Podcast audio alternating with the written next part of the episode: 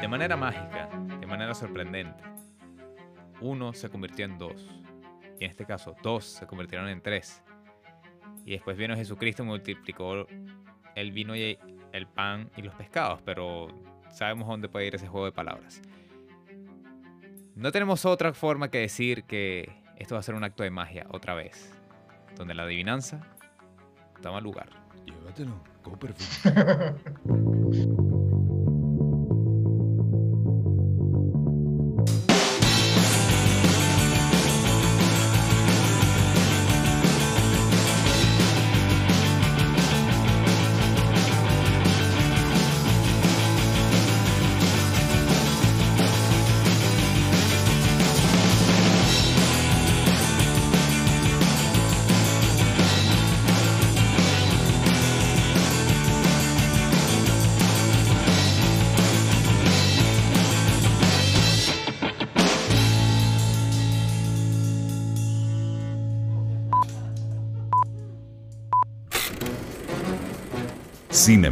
Análisis, conversación, risas y comparación. El podcast que combina la formalidad de un programa de radio con la libertad de una conversación entre dos amigos un viernes por la noche. Si buscabas un espacio de opinión sobre el séptimo arte, llegaste al lugar indicado. Cinemen con Kevin Jordán y Johan Ojeda.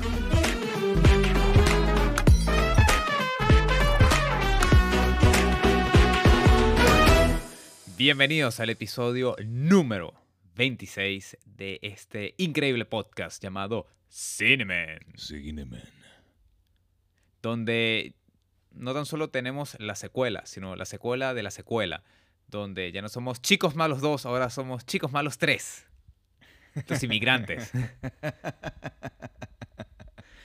Porque en la este... guerra de los países, donde se une Sí. el continente suramericano, no, el continente americano, la parte sur del continente americano, la parte norte del continente americano y el viejo continente, con Johan Ojeda, Kevin Jordán y nuestro último invitado y ahora parte del equipo, Jesús Ríos.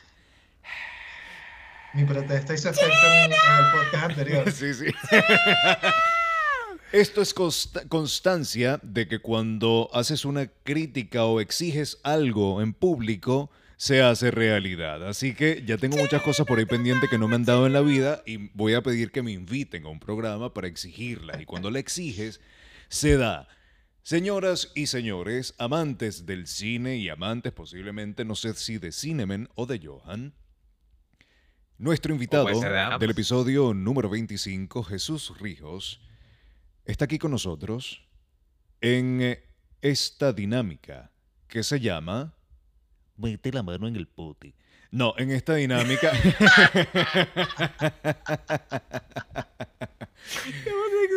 Sigue siendo... No, no, no. Hoy, hoy regresamos con una dinámica bien particular que formó parte del episodio número 24 y es donde Johan utiliza su manito. Esto, esta película, eh, ¿cómo se llamaba? Era Scary Movie, el tipo que era como una La especie segunda, de mayordomo que 2, tenía sí. una manito y la metía en el pollo. Bueno, ¿cómo se llamaba el tipo? Ah, qué asco, qué asco. Manito Que fea, vamos a, Cross, vamos a llamarle manito Cross, el- fea. Donde nuestro amiguito Johan Ojeda agarra su manito y la mete en un potecito para sacar. ¿Qué sacas? Un papelito, mi rey. Papelito. Así que comience la rueda de la fortuna. Así es, chicos, les recuerdo esta dinámica. Yo tengo varias eh, premisas o temas escritos en papeles y bueno, vamos a, a- a batir la lata, la lata de la discordia, porque ya, ya dejamos de ser un bowl, ahora es una lata. Tenía años sin ver una lata de la campiña, de la leche campiña. Sí, bueno, pero no hay leche campiña ahí dentro, ¿viste? Ajá, el pote. La madre. Muy bien, vam- vamos con los, vamos con los. Por eso no nos escuchan. muy bien. Y ahora, voy con los temas. Primer tema. ¿Cómo pelean los transvestis? ¿Como mujer o como hombre? Ok, ¿qué tiene que ver eso con el cine? Bueno, está bien. Dale, dale, dale. Que hay, que hay una película, La Mujer Fantástica, ganadora como mejor No, eh, película internacional, eh, o sea, el Oscar, en el 2016, 2017. Y podemos hablar un poco sobre, sobre travesti. Eso, Ok. eso es lo bonito del cine, que sacas un tema random y, y aparece, aparece, aparece. Dale. Luego tenemos eh, pantallas azules en la fotografía. Como ejemplo, la última película de, su- de Batman, que parte de la película fue grabada en pantallas azules y su uso. Y luego tenemos One Hit Wonders, eh, actores y directores, que fueron un solo éxito y luego mandaron toda la mierda. Podemos agregar que hizo una película. Eh, O sea, podemos- no, o sea, me, pregunto, eh, en vez de, o sea, agregar actores, directores, pero también películas, Ah, no, y que películas, fueron películas un hit también, en también, algún momento totalmente. y que ya no más nunca pueden volver Sí, a la sí, gran sí, pantalla. Comenzamos con la número uno. No, vamos, vamos a hacer algo. Vamos a dejar de última la de los transvestis. Por favor, comencemos por lo menos Marico, con... cancelable. Sí, Dios total, mío, este es demasiado último- cancelable. Este es el último episodio de cine. Eh, eh, sí, total, fatal, fatal. Y además que el chino ni siquiera ha dicho hola. Lo único que ha hecho es ¿Qué reírse. me metí? Sí, total. Ah, tú El chino está diciendo, "No me quejo más este nunca". episodio. total. No me quejo más nunca. Papelito número dos dijiste que era. Eh, sería las pantallas azules en la fotografía. Ok, chroma key. Bueno, perfecto. Esto cayó de- del cielo porque básicamente tenemos a nuestro postproductor y colorista o colorizador, ¿cómo te gusta que le llaman? O color artist. Artista de color. colorizador. Colorizador. Wow. Jesús Rico. Sí. Háblanos tú del chroma key. Ay, chamo. Es complicado porque básicamente todo el ¿Cuánto cine tiempo tenemos para este episodio? Es lo que está pensando el chino.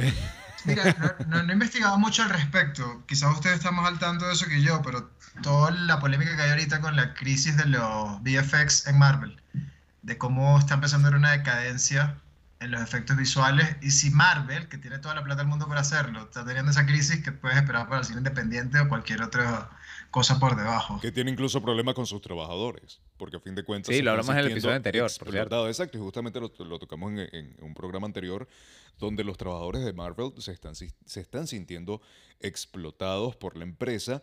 Eh, qué increíble que la franquicia que tiene mayor éxito a nivel de producción audiovisual, donde se utiliza la mayor cantidad de chroma key, yo creo que incluso un 90% de todas las escenas que se llevan a cabo es en chroma key, tengan un déficit o, te- o tengan un problema. ¿A qué crees tú que se debe eso, eh, Chinito? Tomando en cuenta tu, tu- tu experiencia como, producto, como, como postproductor y, y la dificultad que, que conlleva el hecho de crear desde cero, o sea, crear escenarios que tú dices, pana, e- es, es difícil, toma tiempo y la cantidad de equipo que necesitas para ello es increíble. 70 personas para crear dos ojos. Mira, es algo muy loco y, y sería interesante si no tuviese acceso a personas que ya trabajan en las casas productoras así grandes en Estados Unidos, porque es irónico, porque cosas como que necesitabas antes como una granja de render, ya hoy en día es como algo que casi que no existe. O sea, antes necesitabas literal un montón de servidores conectados para ver el preview de un minuto, no sé, de Toy Story.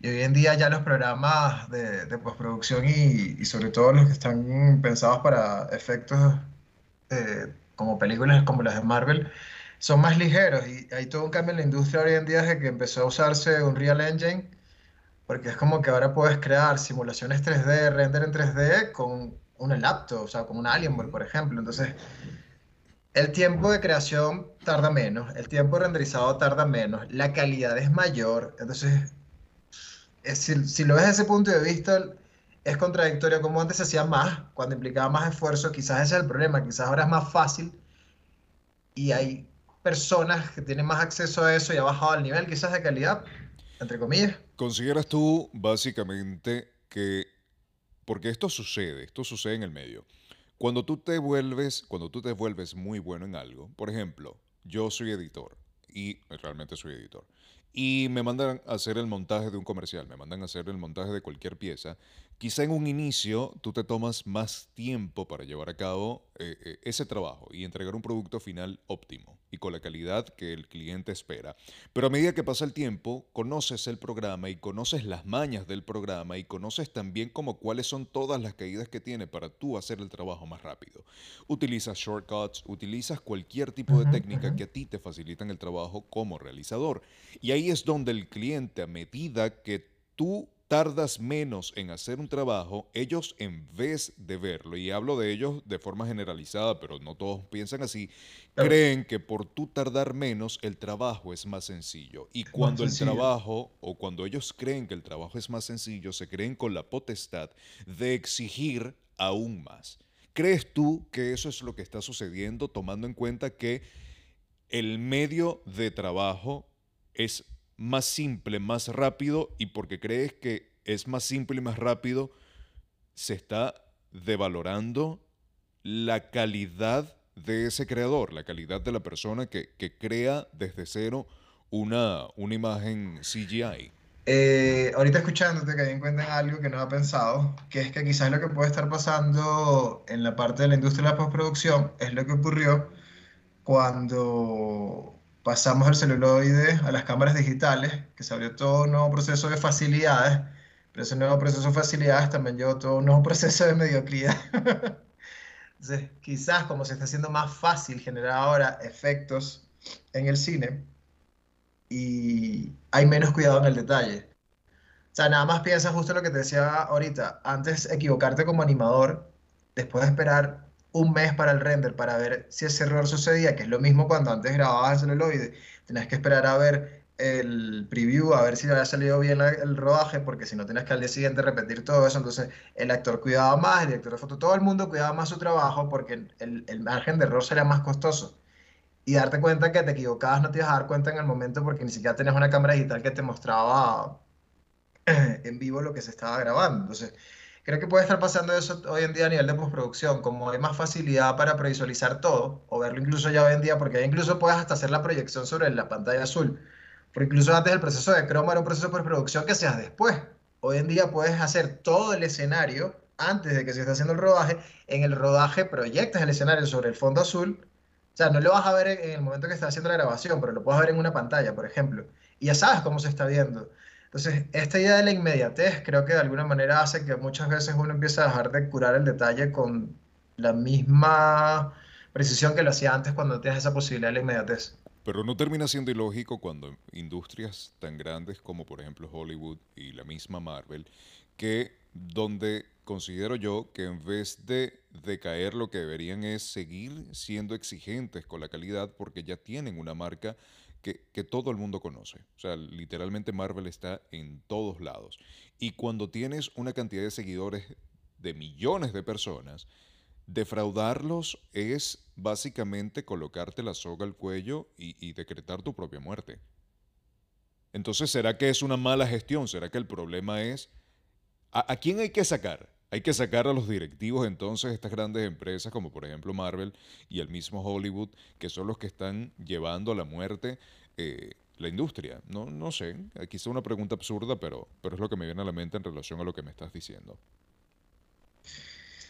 Es una pregunta compleja, por lo menos yo no terminé de ver, solo empecé a ver Obi-Wan Kenobi, que obviamente está pensado para plataforma streaming, no, no, quizás no, quede el mismo, no requiere el mismo rigor que, que una película, pero pensando que, pensando que es parte de la franquicia de Star Wars y te, te pones a ver cómo Star Wars, básicamente como George Lucas reinventó todo lo que es la parte de, de ciencia ficción, no solo a nivel de temática, sino cómo haces las maquetas de las naves, cómo haces la simulación de los animales, o sea, todo el trabajo artesanal, porque es un trabajo artesanal, para crearte todo un universo que hoy en día se hace simplemente en digital y es como, ¿cómo carajo se ve mejor la película de hace 20 años atrás que la serie que acaba de salir este año? Tú dices, ¿qué está pasando? O llegas a un nivel incluso absurdo de meterle tanto CGI o de crear mundos tan fantasiosos que terminas dañando el contenido. Vamos a colocar un ejemplo. Vamos a ir con algo menos, eh, quizá eh, green screen, menos croma. Vámonos, no sé, The Walking Dead. The Walking Dead es una producción inicialmente creada por Greg Nicotero. Greg Nicotero es uno de los productores de, esta serie y el tipo es uno de los más grandes eh, maquilladores de, efectos especiales, VFX, eh, maquillador VFX. Y eh, ellos crean, por ejemplo, si vas a tener una horda de, de, 100 zombies, no vas a contratar a 100 personas, sino que simplemente vas a tener 10 muy bien maquillados y muy, muy bien vestidos y simplemente empiezas como a duplicar. Eh, ahí es donde puedo entender el hecho de que, ok, me vas a llevar este contenido solamente a las plataformas digitales o a la televisión, donde el detalle no es tan grande. No vas a tener esta inmensa pantalla de 5 metros, 7 metros, eh, sino que obviamente todo se va a limitar, qué sé yo, a un 80 pulgadas, que es posiblemente lo más grande que una persona común pueda tener en su casa, invirtiendo, una buena, invirtiendo una buena plata en un, en un medio de, de, proyección. Eh, pero vuelvo y repito, cuando vamos a Marvel, donde el público en algún momento te puede exigir, ya yo no lo quiero ver en un televisor, yo necesito que esto lo mandes a la pantalla, a la pantalla grande. Quiero que esto lo lleves al cine.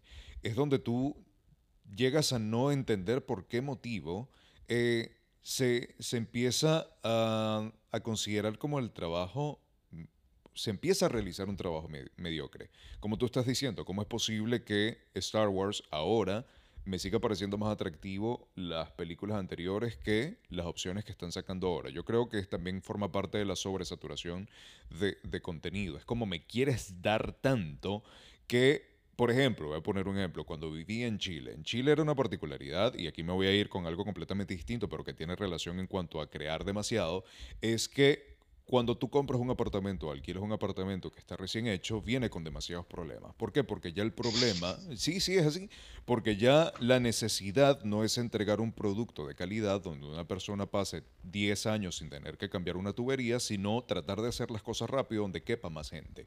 Eso es lo que está sucediendo ahora con las plataformas de streaming. Es como tengo un medio donde cabe tanto que puedo lanzarte 70.000 episodios de una, de una misma película, una misma serie, y no me importa porque yo lo único que quiero es que la gente lo vea sin importar la calidad del mismo. El cine obviamente no te soporta eso. El cine no te va a soportar 100 películas mensuales, porque porque, por ejemplo, en Venezuela tú tienes una ley que dice que toda película venezolana tiene que estar en pantalla 15 días al menos, aunque sea las películas estas donde participó eh, con la gente con la que trabajó mi amiguito Johan Ojeda, que la sacaron a los 5 días por, un, por una demanda del gobierno. Ah, es donde tú dices, ya va, pero tú te imaginas entonces que se produjeran 100 películas en Venezuela y todas tuviesen el mismo derecho de entrada a las salas de cine en un mismo mes. ¿Cómo hace no puedes, no puedes de alguna forma abastecer eh, o, tener como la disposición eh, de salas de cine para reproducir eso. Ahí hay un problema grandísimo y es que se está sobresaturando el sistema, se está sobresaturando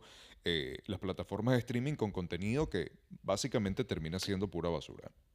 Claro, pero puede ser ahí el golpe que le está dando a la mesa, entre comillas, que le está dando, por ejemplo, HBO, ahora que es HB, ahora es Warner Discovery porque decidieron retirar contenido, no, no decidieron retirar contenido, le pusieron freno a muchas cosas que estaba preparando la plataforma y las palabras eran, yo quiero menos y quiero más calidad. Que de hecho, hay ahorita que mencionaste de que, quiero llevar a la mesa quizás la capacidad de presupuesto, porque no sé si eh, tú has visto The Boys, no, no la voz, Los Muchachos, la serie de Amazon Prime chino. Y yo tengo que admitir que eso está, esos episodios a veces son una película. Porque de verdad la, si le, siento que le meten mano a los efectos visuales cuando les toca, de verdad le meten una mano, pero bien. Y entonces ahí, ahí pienso, ¿será porque eh, en el caso de Disney contra Amazon, por ejemplo, ¿será que Disney no tiene a papá Amazon atrás para meter respaldo? Pero ¿qué pasa? Amazon yo siempre lo he dicho, no saca tantas series, pero verdad que saca muy buena calidad.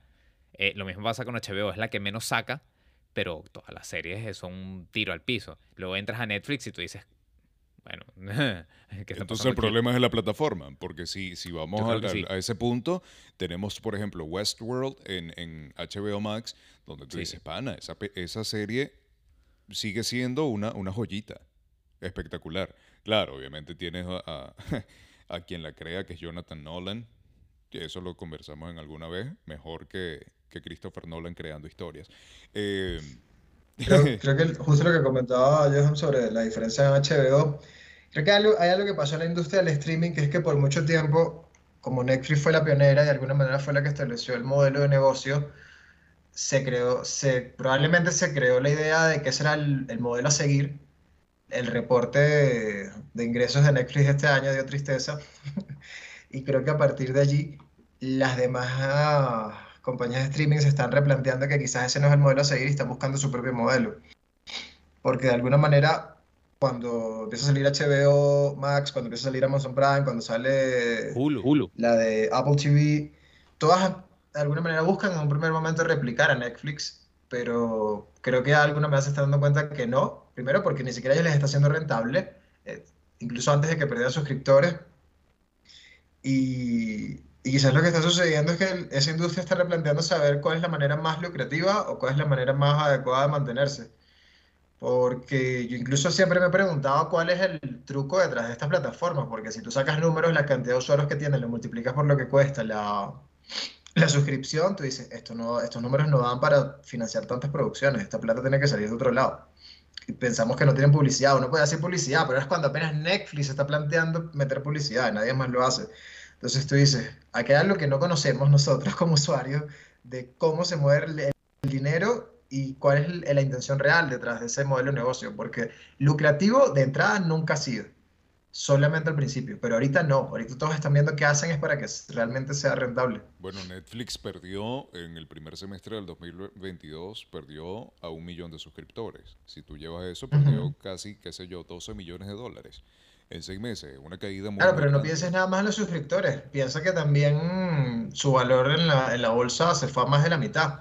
O sea, Claro, pero Netflix está casi en los cuando 200 habla- dólares que están en 70, creo. Pero cuando hablas de suscriptores, ahí también depende como qué tanto da esa plataforma para entregar contenido de calidad. Por ejemplo, nosotros, nosotros amantes del cine, siempre vamos a buscar como historias que estén bien, contadas, una buena narrativa, tanto a nivel de historia como visual, y ahí es donde tú empiezas como a empezar a tocar, o sea, ahí es donde tú empiezas a tocar plataformas que de alguna forma u otra satisfagan tu necesidad visual. Yo quiero ver una buena película, pero hay personas que no les importa. Hay gente que simplemente dice, yo no voy a pagar HBO, yo no voy a pagar eh, Prime, no voy a pagar nada de eso porque ya tengo Netflix. Entonces, el usuario también condiciona de alguna forma u otra el éxito de la, de la empresa o, o- o de, sí, vamos a llamarlo de la empresa de streaming, porque, por ejemplo, HBO no tiene quizá la misma necesidad de satisfacer a N cantidad de millones de suscriptores que quieren ver porquería, como por ejemplo lo hace Netflix, donde pegan películas absurdas como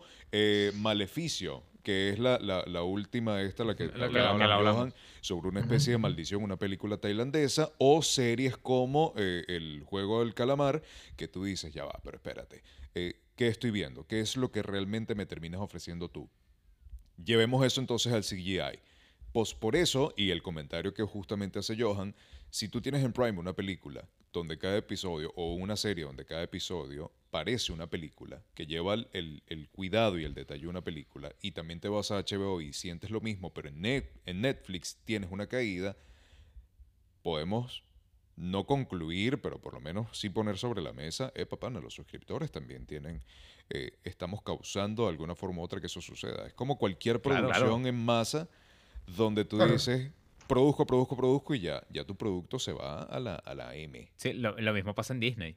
En Disney, lo- si tú te pones a ver la- estas series de, como de superhéroes, eh, hay más de una vez que tú dices, ok, está bien, pero, pero, pero tú, eh, eh, hay momentos, lo mismo que a lo mejor le pasó a, a Jesús cuando empezó a ver Obi-Wan Kenobi, que dijo, ah, ¿y esto? O Claro, sea, pero es que eso está bien, porque date cuenta de una cosa. Cuando tú te metes en, en Disney Plus, tú tienes la particularidad de que vas a ver son esas películas que realmente ameritan un tiempo de producción largo. Eh, Soul, eh, no sé, Frozen, etcétera, Ah, bueno, se toman Pixar tres es años de producción.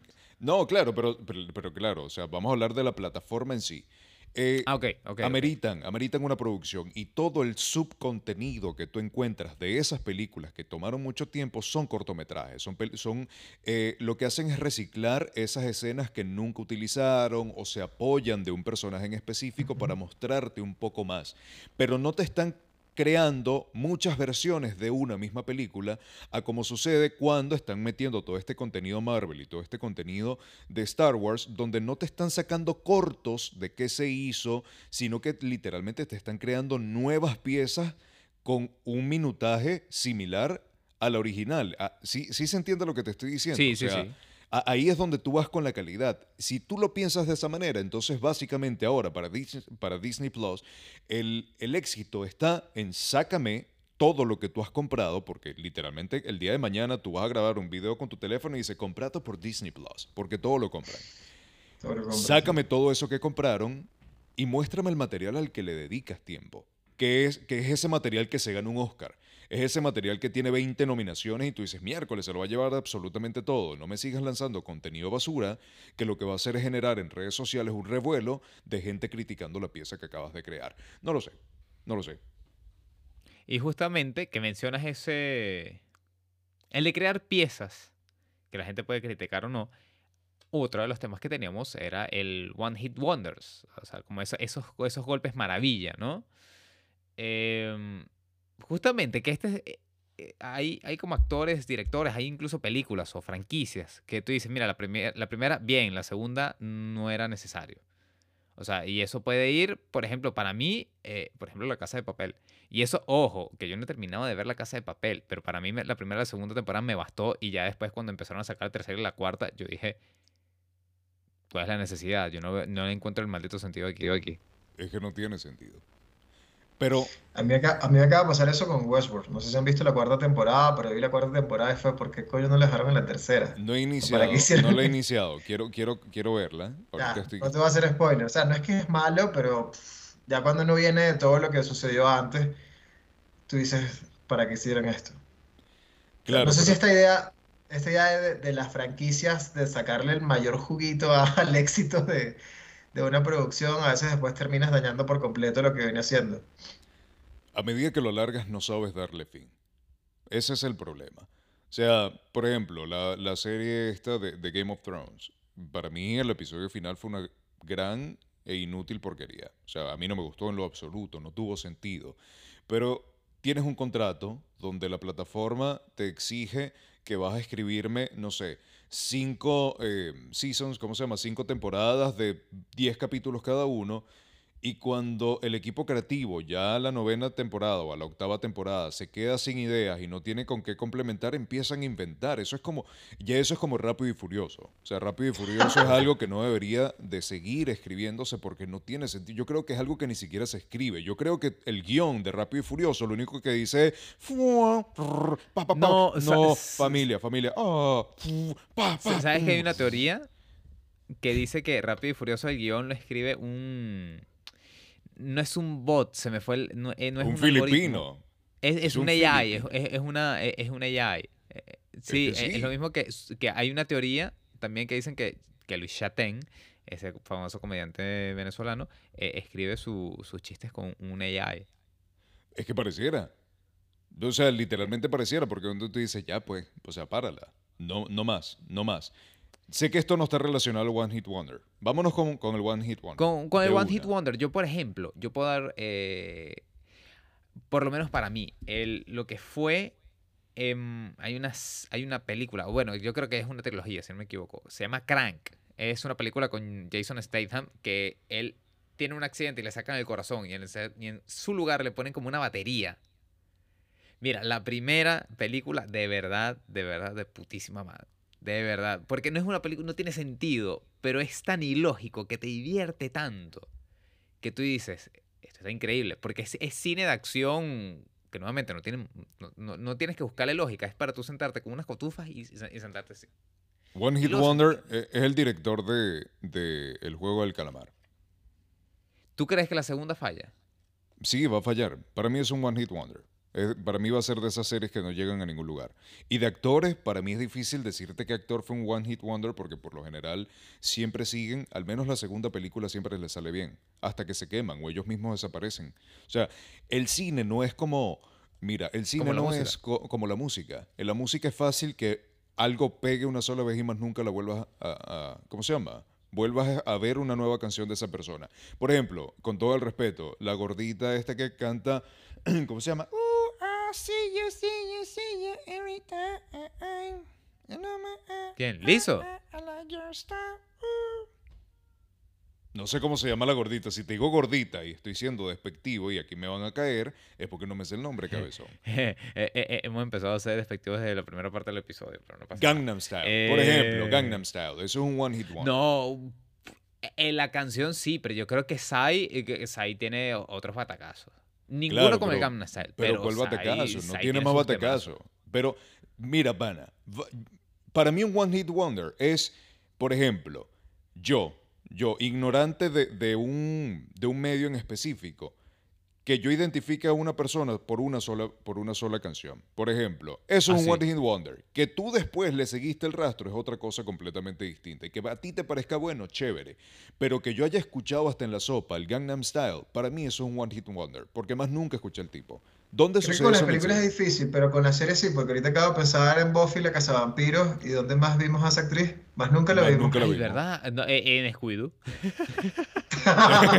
qué, qué nulo. Es verdad. yo- Sar- Sar- Sar- perdón. Sarah Michelle Gellar eh, fue Daphne eh, en, en el- en las películas de Scooby-Doo, de- que conste, de James Gunn, director de Guardianes de la Galaxia. Ve, tú le sigues el rastro, porque te gustó la tipa, por un montón de cosas. Pero, verdad, tienes- pero ¿qué otra relación haces tú con ese personaje? ¿No haces más? Es lo Eh, mismo que, que, que para mí no- él no es un One Hit Wonder, es más... Yo siento que es más el director, eh, Sam Esmail, que él es el, el director y creador de Mr. Robot. Porque Mr. Robot fue una tremenda serie, pero él luego empezó a sacar que si tiene que si series en Netflix, en Amazon, que mm, no han tenido como el mismo éxito. Y eso que tipo es un director duro, o sea, tiene a nivel de encuadre, a nivel de fotografía, todo lo, lo prepara bien con, con el equipo. Pero como Mr. Robot no le he visto nada que le pegue. Rami Malek sí, Rami Malek fue, salió de Mr. Robot sí, el Oscar por, por ser de Freddie Mercury. O sea, ay, sí, no le puedes decir nada. Yo, yo quiero colocar algo sobre la mesa y es lo siguiente. Cuando hablamos de directores, eh, todo siempre va a depender de cuál, es, cuál sea la intención de esa persona y el cariño que le imprima a cada pieza. Si nosotros nos vamos quizá con un director como Terrence Malick, Terrence Malick es un tipo que no le gusta ni siquiera dar entrevistas, pero él no es un one- one hit wonder como tal, porque sus películas es- están hechas, o por lo menos las siguen, un grupo de personas muy específico. El chino, yo, tú, que ya hemos hablado sobre él. Eh, pero hay directores, sacando a Terrence Malick de la conversación, que le meten el cariño a una sola pieza y el resto es simplemente para mantenerse a flote, para cumplir con objetivos específicos, para, para hacer como cosas muy puntuales, pero no para Coño, para destacarse o seguirse destacando. Sí, sí entiende, o sea, no es como por Sí, ¿tienes ejemplo un ejemplo un, un pa- para Steven eso? Spielberg. O sea, un Steven Spielberg es un tipo que tiene una reputación que él quiere mantener a medida que pasa el tiempo. Pero posiblemente, si Terrence Malick hubiese sacado una mega mamarro de película que todo el mundo conoce, posiblemente el tipo diga, ah, pero a mí no me importa, yo quiero seguir haciendo cine de autor, cosas que a mí me gusten y que a mí me interesen. ¿Tú sabes quién siento que es así? James Cameron. Miércoles, pero es que O James sea, Cameron... pero te- tú- ¿sabes por qué? No, pero ¿sabes por qué te lo pongo? O sea, déjame. No, no estoy diciendo que James Cameron sea un one hit wonder porque eso es imposible. Pero. Pero cuando tú hablas de mantener la reputación. eh, eh, eso, eso lo veo un poco por em, Avatar. O sea, Avatar creo que sale a finales de este año, la, la segunda y después el año siguiente la tercera parte. Que yo te juro, a lo mejor la película es increíble, es arrechísima. Y, espe- y espero equivocarme y de verdad decir que va a ser buena. Pero sabes que van a relanzar Avatar de nuevo, como con el décimo aniversario, una cosa así. Y yo siento que es una eh, medida desesperada de PR para, para poder relanzar Avatar, porque ya todo el mundo se olvidó de esa película. Claro, pero es que ya va, tienes más de seis años esperando, esperando una pieza de película, años, una sí, segunda sí, parte que no ha salido de ninguna parte. One Hit Wonder, bueno, no, él no es One Hit Wonder porque obviamente tiene películas No, no. como Amores Perros, The Revenant, etcétera. Aquí cambiándote el tema para hacer una comparativa con James Cameron, podría ser el mismo eh, Iñárritu. Iñárritu es un tipo que después de The Revenant desapareció. Eh, sí, sí. Sí, pero hizo tanta bulla que no muere. Es como Stromae, Ah, sí, sí. que Marico, Stromae sacó el álbum. Se paró siete años y ahorita volvió a, salir y todo el mundo sabe que existe. Es como, es distinto. Una cosa es cuando Eh, y estamos en una álbum, pausa muy álbum, grande. ¿oíste? ¿Cómo? Y buen álbum, el, el nuevo álbum de Stromae está muy bueno. Coño, Sí, sí, sí, con esos brutal. moñitos. Yo, yo trato de no ver el- los videos porque con esos moñitos para miércoles no provoca verlo. Bueno, imagínate yo. Él nunca ha provocado verlo en ese sentido, pero Entonces en el cine no tenemos un One Hit Wonder. no, ¿sabes? Es que cuando la haces, la haces y ya la hiciste. Bueno, cuando no existe, no existe, aunque, aunque estés intentando. Es como, no hay punto medio. ¿Existe o no existe? Ya. Bueno, es O verdad. sea, es existe o no existe pero- dentro de cierto nivel de, de visibilidad, obviamente, y reconocimiento. Bueno, por ejemplo, Transformers. Para mí, Transformers, eh, yo creo que hubiera muerto en la segunda y ya. O sea, la- y eso que la primera, eh, la primera es durísima. O sea, la, la primera es el, el sueño de todo niño. Pero creo que la franquicia es distinto y justo eso que comentas le iba a comentar que es lo que, por ejemplo, con las series. Eh, ya para mí cada vez es más de loco que las series ya no tienen directores, tienen creadores. Y quizás por eso es que a veces hay esos vacíos en, en los argumentos o en, o en los guiones. En cómo la historia de repente cae por completo porque ya no tienes una persona apasionada, entregada al proyecto, como es un director de una película, que está curando esa historia de principio a final para que sea coherente con su idea. No, tienes un creador que da una idea general y luego para cada episodio tienes un guionista y un director. Y cada uno va a lanzarse un poco su, su universo. Mm. Entonces, creo que eso es quizás lo que hace que las series hoy en día o franquicias como Transformers mueran porque vas cambiando de creadores de entre episodio y episodio si es una serie o entre película y película si es una película franquicia. Y pierdes la esencia. Porque ya no tienes una persona que te está haciendo un hilo conductor con una idea que le apasionó y en su momento le quitó el sueño. Es como un montón de gente haciendo esto por dinero. Sí, me, me imagino que por eso es que amarran, por ejemplo, lo que son las grandes empresas, lo que es, por ejemplo, digamos, Warner o, o, Ma- o Disney, amarran a los directores y a los, y los guionistas. Por ejemplo, Spider-Man siempre fue John Watts el director. O sea, y, y creo que como que, y John Watts es que le dieron para él sacar sus propias series de Spider-Man. Es lo mismo que quiere hacer ahorita DC con Matt Reeves.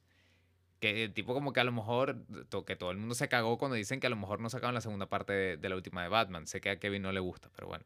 Eh, de, de repente dijeron, no, no, no, él va a tener su, la secuela y demás, y la va a escribir él, la va a dirigir él, porque claro, tienes a todo el mundo imprimiendo su visión. Mucha mano de la comida la dañan. Yo creo que a fin de cuentas el éxito de una serie está, o las series más exitosas están, cuando su creador es quien la, la escribe de principio a fin. Ridley Scott. ¿Qué fue lo que pasó con Mr. Robot? Mr. Robot fue la misma gente de principio a fin, pero en Westworld no. Ponte que Nolan habrá escrito los guiones en la primera y segunda temporada, pero ya a partir de la tercera y cuarta Nolan es solo creador, ya no es guionista. Entonces, ves la caída, porque obviamente para escribir como Christopher Nolan ah, hay que, como Jonathan Nolan, perdón, hay que, o sea, hay que sentarse, o sea, no, no cualquiera va a escribir con la misma manera que lo escribe él, tiene- tiene toda la misma experiencia. Sí, sí, sí, sí, sí, sí.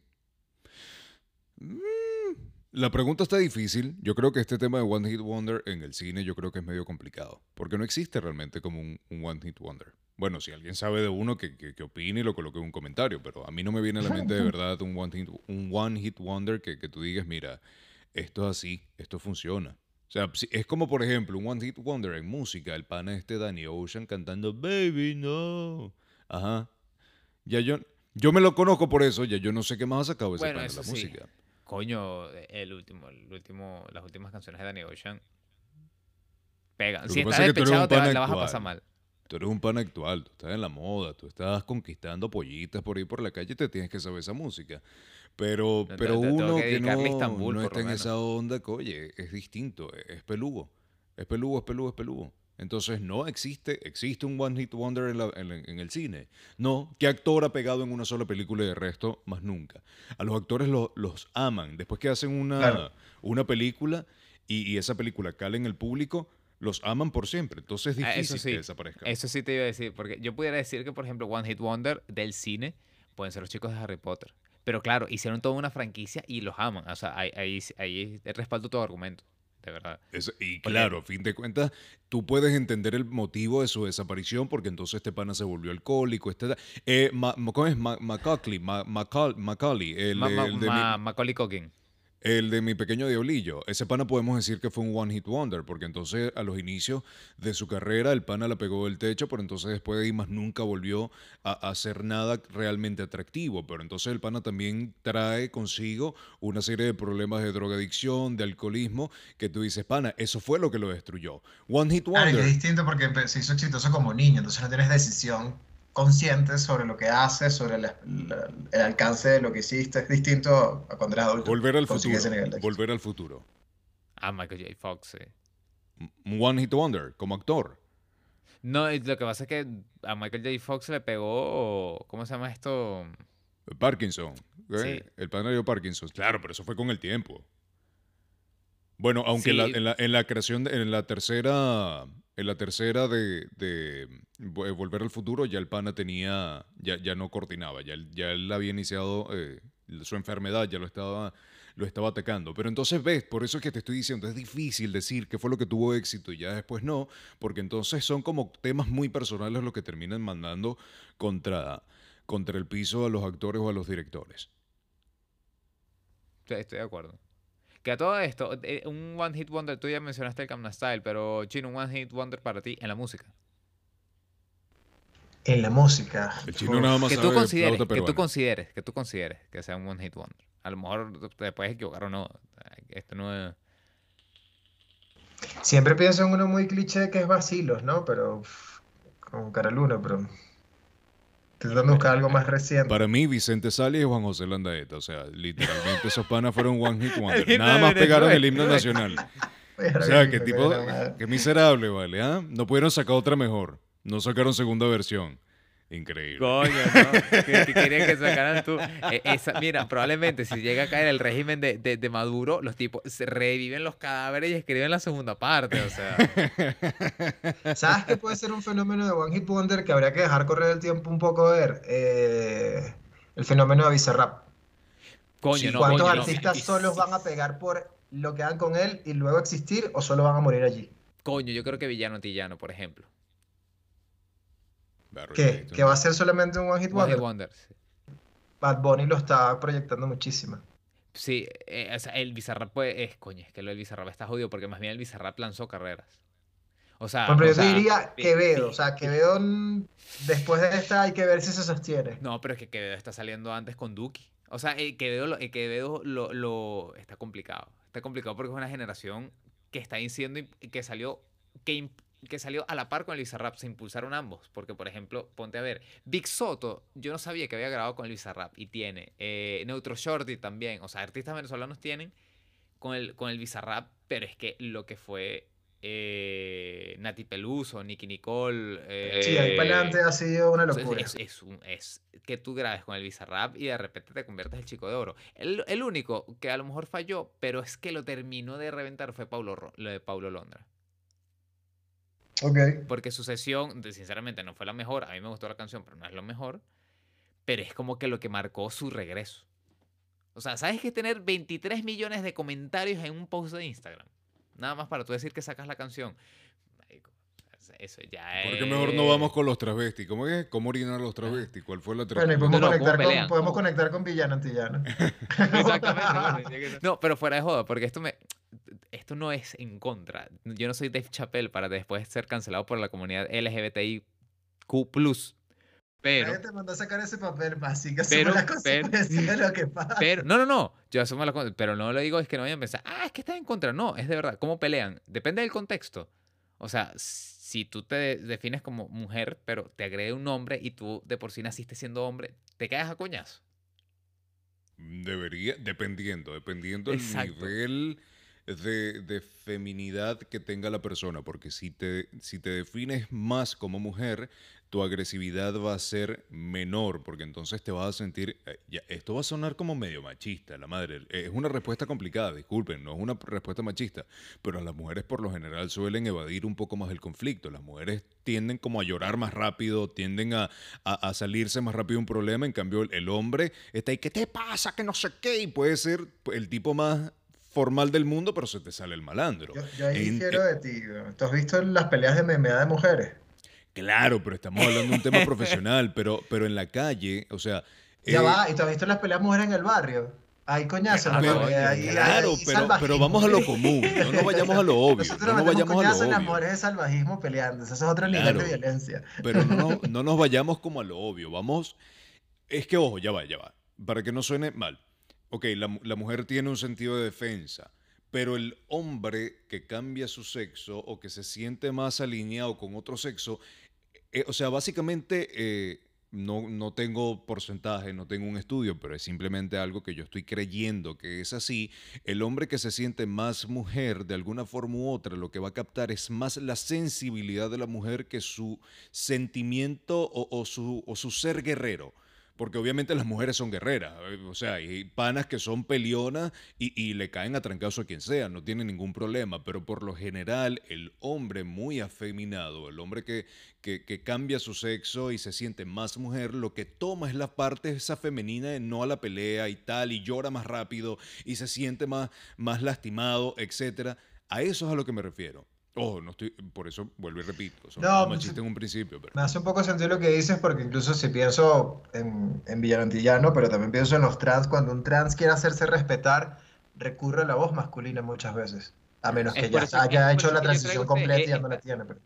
Y Tú sabes lo que yo me imagino, de verdad, ustedes se acuerdan de Split, ya que eh, tú preguntabas qué tiene que ver esto con el cine, ¿se acuerdan de Split o Fragmentado? Ujú. Tú sabes que hay una escena en que eh, Kevin, no, no nuestro Kevin, Kevin, el de la película, cambia, cambia de perso- en, una, en una toma continua, cambia de personalidad, cambia como a ocho personalidades distintas. Así me imagino la pelea. O sea, tipo, tipo ha- hay una jeva y un jevo y, y- está el, el de por medio. Y bueno, ¿qué pasa, más huevo? Bueno, ¿qué pasa, zorra? O sea, de repente tú ves todo el cambio, pero en tus ojos, así como el Kevin de, de, de, de- Split. Y, y uno viendo la escena así, como que coño, pero entonces, entonces como... Ya va, o sea, tú nunca le lanzaste un piropo a alguien en el Libertador, o un insulto. Ya te No, madre. ¿Qué te pasa, sapo? Claro. Mira, vamos a poner como ejemplo una imagen. Hay una imagen muy particular, un video muy particular. Hay un tipo, no sé quién es el tipo y nunca me he tomado el atrevimiento de buscar quién es, así que si hablo del, des- del desconocimiento, lo siento, que el pana le el lanzan una silla en la cabeza y su primera reacción es quedar así como atolondrado y abrazar al otro que, que incluso le toca como la tetilla y lo abraza. Tú a mí me lanzas una silla y sin importar esa, me tienes que desmayar. Si me desmayaste, obviamente no me puedo parar, pero si no me desmayaste, yo me volteo en esa miércoles y te reviento la madre.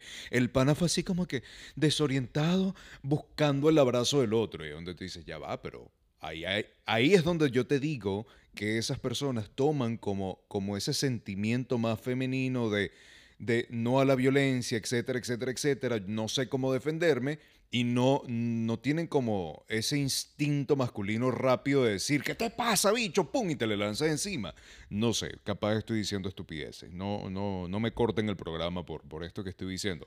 Yo, Johan, a ti sí te gusta ser conflictivo con esas preguntas. Y más conflictivo cuando incluso hay un tema en Chile, pana, donde una gente, eh, eh, ahorita está el tema del rechazo y el apruebo, y una forma de, de- de protesta en una transmisión en vivo con miles de personas, eh, o sea, había como una tarima y miles de personas viendo, un transvesti se sacó la bandera de Chile del ano. Coño. Y ahí ¿Cómo? es donde, donde tú dices, ya va, ¿qué es esto? Entonces, ¿Cómo? ahí es complicado. O sea, yo creo que ese tema de decisión, toma de decisiones es muy complicado. Va- vamos a, a simplemente a irnos con la respuesta básica que te da toda persona. Tú nunca sabes cómo vas a reaccionar. Y yo creo que esa gente, esas personas, eh, nunca saben cómo reaccionar. Capaz yo estoy hablando pendejada ahorita, tú también, el chino también, y el día de mañana alguien viene y les, les da un golpe y se les sale el macho. Así de simple. Yo creo que depende de la situación y cómo reacciones en el momento. Capaz te pones a llorar o capaz el bicho saca un chuzo y empieza a caer la puñalada a todo el mundo. No lo sabemos. Digamos que es una respuesta del momento. Es como que a ti te digan, ¿qué haces cuando te ponen una pistola en la cabeza? Yo digo, no, yo agarro y busco la manera de quitársela, pero capaz me hago pupo en los pantalones, porque no sé cómo llevar a cabo, cómo, cómo lidiar con esa situación y el nerviosismo me mata. O capaz algo, algo tan estúpido que lo que no era, lo que no debía propiciar un disparo, termino yo ganándomelo por estúpido. Entonces vamos a hablar no de femenino y masculino, hablemos como de la situación y cuál sería la, la mejor respuesta. Yo capaz puedo decir que no sé, que mi mamá sería incapaz de reaccionar de forma agresiva a una agresión, pero capaz el día de mañana agarre y una piedra le lanza a alguien y lo termina matando. No lo sé. Hablemos de situaciones más allá de, de, de femenino masculino que, que hoy en día es tan complicado. Yo creo que estoy de acuerdo con eso, porque al final va a ser cómo vas a reaccionar y depende de la situación. Porque nuevamente es así como tú dijiste, lo de piropo del Libertador, o es eh, un. No sé si es un TikTok o era un Reels, ahora prácticamente es lo mismo. eh, donde va, van un grupo de chicas caminando y no le dicen un piropo y de repente voltean y dicen, ¿qué pasa, mamá huevo? Y tú, dices, coño. Tú dices, mierda. Entonces, eh, Es claro, exactamente. Porque, y, y llega, porque no, es verdad, llega un momento en que, como que, qué tan relación hay entre lo femenino y lo masculino, pero justamente les llega un- debe llegar un momento que dice, literalmente, yo no creo que es un chuzo, pero sí, eh, para, para efecto cómico, es sacar de, de, de la cartera es- ese, ese revólver que tenía como cuatro balas, que es así como que cuadradito, y, y decir, mi nombre es Simón, el gran varón, pácata. Pam, pam.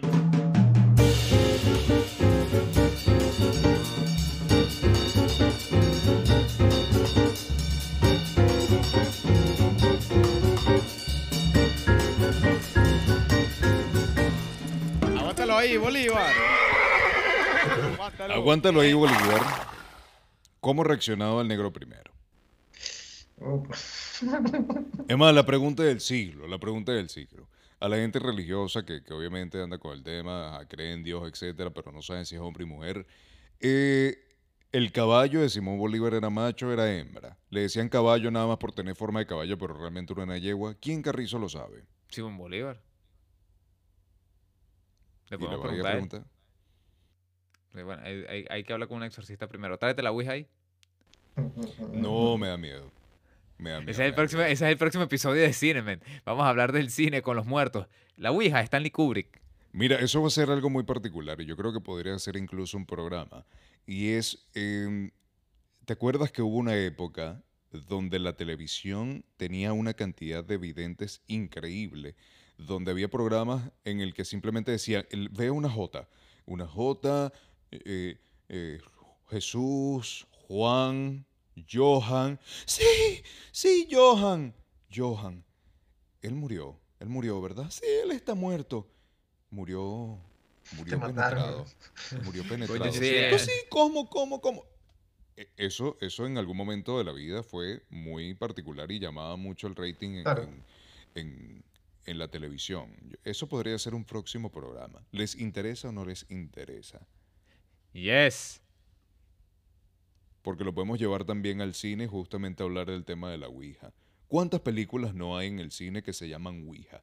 ¿Cuántas películas no hay que te hablan básicamente de lo mismo? Te hablan de una misma historia. ¿Cuántas películas no hay en las que utilizan los computadores como medio para poder grabar, bueno, como medio, entre comillas, para poder grabar una película? Una conversación por Skype donde hay un grupo de cinco personas y poco a poco se van desconectando y todas muriendo. ¿Cuántas de esas hay? Uy, más en la pandemia. ¿cuánto- ¿Cuántos no salieron de eso? Y más en la Eh, pandemia. bueno, buena pregunta. Y, e- y eso es una metodología de creación de contenido que seguirá funcionando aquí con el tiempo, considerando que también salió la película esta, de, como te digo, de Maleficio, que también utiliza lo- lo, eh, ese medio como, como forma de crear cine. Y Sí, otra pregunta que te hago, y te la voy a hacer aquí, antes de dar nuestras redes sociales y todo. ¿Creen ustedes que Paranormal Activity hizo un antes y un después en las películas de terror? Creó un formato de cómo grabar una película de terror. No creo que Paranormal Activity la haya hecho antes. Creo que antes lo hizo la- el proyecto de la bruja, la- de la bruja de Blair. Bruja de Blair creo que fue la que hizo antes y después. Pero Paranormal Activity cam- eh, eh, trajo a una nueva generación ese formato. ¿Qué fue mejor? ¿La bruja de Blair o las películas de Rec? Bu- Yo creo que mejor Rec. Creo. Verga.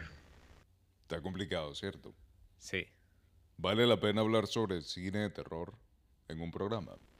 Fíjate que yo no soy fanático del cine de terror, pero ahorita escuchándote me estoy preguntando cuál va a ser el terror del futuro.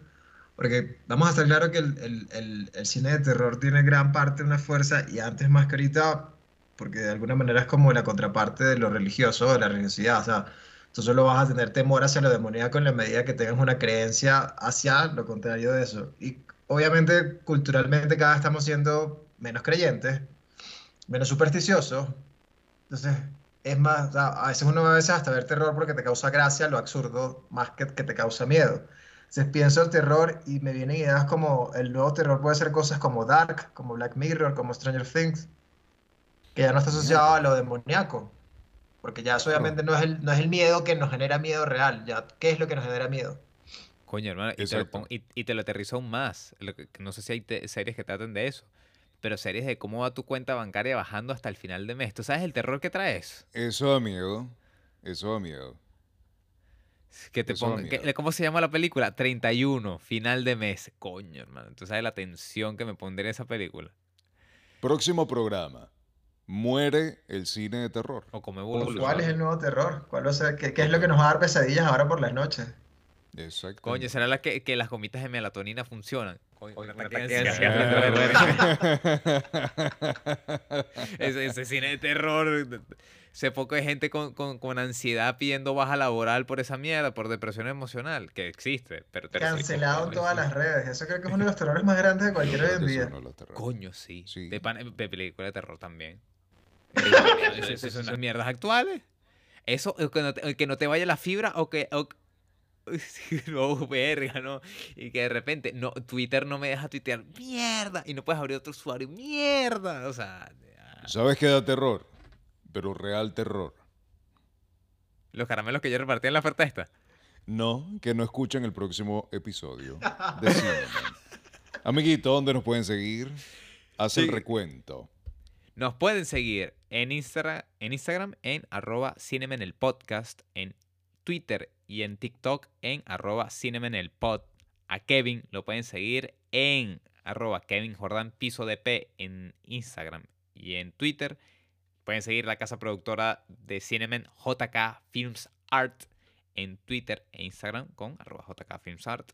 A mí me pueden seguir en Instagram en arroba Johan Ojeda y en Twitter en arroba Johan E. Ojeda y a nuestro querido invitado, eh, don Jesús Rijos, en arroba Jesús Rijos, en todas las redes habidas y por haber.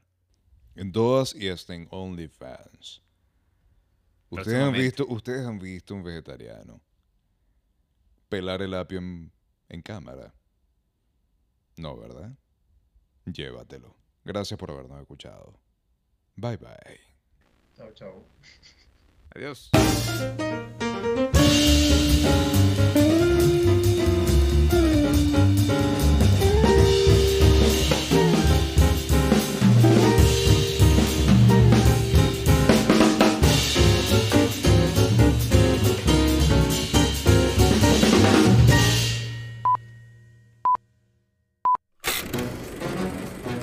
Cinemen. Análisis, conversación, risas y comparación. El podcast que combina la formalidad de un programa de radio con la libertad de una conversación entre dos amigos un viernes por la noche.